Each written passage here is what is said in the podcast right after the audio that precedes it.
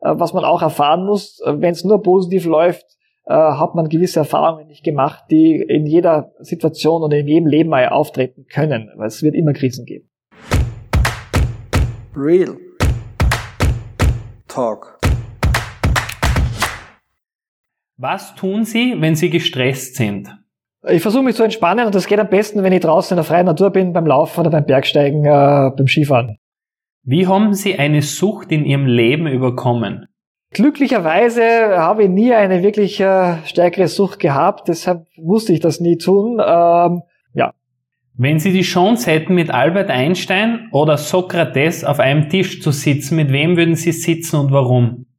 Als Wissenschaftler, der sich immer für Physik interessiert hat auch und das auch fast studiert hätte, lieber mit Albert Einstein, äh, aber Sokrates wäre auch nicht so interessant. Schwierige Entscheidung. Also ich sage mal Einstein. Was würden Sie Einstein fragen? Wie er damals äh, die Theorie entwickelt hat, die allgemeine Relativitätstheorie und wie er damals, und das würde mich auch interessieren, dann äh, die Weiterentwicklungen nach seinen äh, theoretischen Entwicklungen äh, nicht mehr geglaubt hat. Er hat nicht an die Quantentheorie geglaubt und das würde mich sehr interessieren, warum er das nicht getan hat.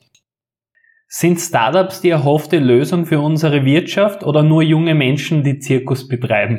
Startups sind ein wichtiger Teil, glaube ich, von Wirtschaft, äh, weil sie Innovation fördern, aber natürlich äh, ist es ein kleiner Teil der Wirtschaft, äh, aber ein wichtiger für auch junge Menschen, um innovative Lösungen zu finden. Was raten Sie Menschen, die eine Firma gründen möchten? Das ist Versuchen auf jeden Fall. Ich glaube, das ist wichtig, diesen Mut zu haben äh, aber gut abgesichert, also davor guten Plan zu entwickeln und mit allen zu sprechen. Beim AMS gibt's Beratungen, bei der Wirtschaftskammer, also gut beraten sein, aber trotzdem mutig. Wie halten Sie sich in stressigen Zeiten gesund und vital?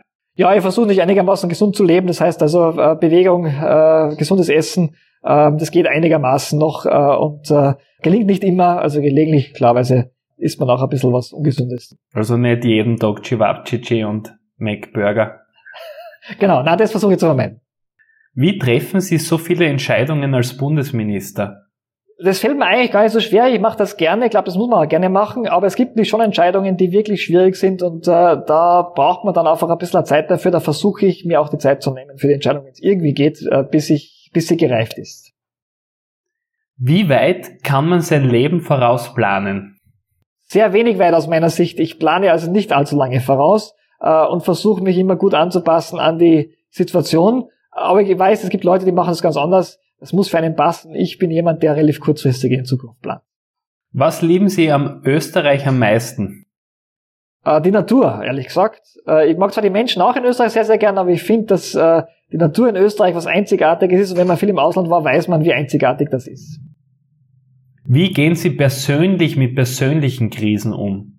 Ich versuche mich anzustrengen und mir einen Weg äh, vorzunehmen, wie ich da rauskomme. Ähm, und das gelingt äh, glücklicherweise sehr häufig auch nicht immer. Äh, und da muss man sich einfach aussitzen. Äh, das, glaube ich, ist etwas, äh, was man auch erfahren muss. Wenn es nur positiv läuft, äh, hat man gewisse Erfahrungen nicht gemacht, die in jeder Situation und in jedem Leben mal auftreten können. Weil es wird immer Krisen geben.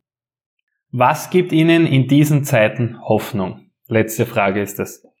Ja, in diesen Zeiten gibt man Hoffnung, dass wir wirklich jetzt in den nächsten äh, Wochen hoffentlich, äh, was die akute Phase der Pandemiebekämpfung betrifft, äh, den Gamechanger der Impfungen haben und damit hoffentlich diese akute Phase hinter uns lassen werden können.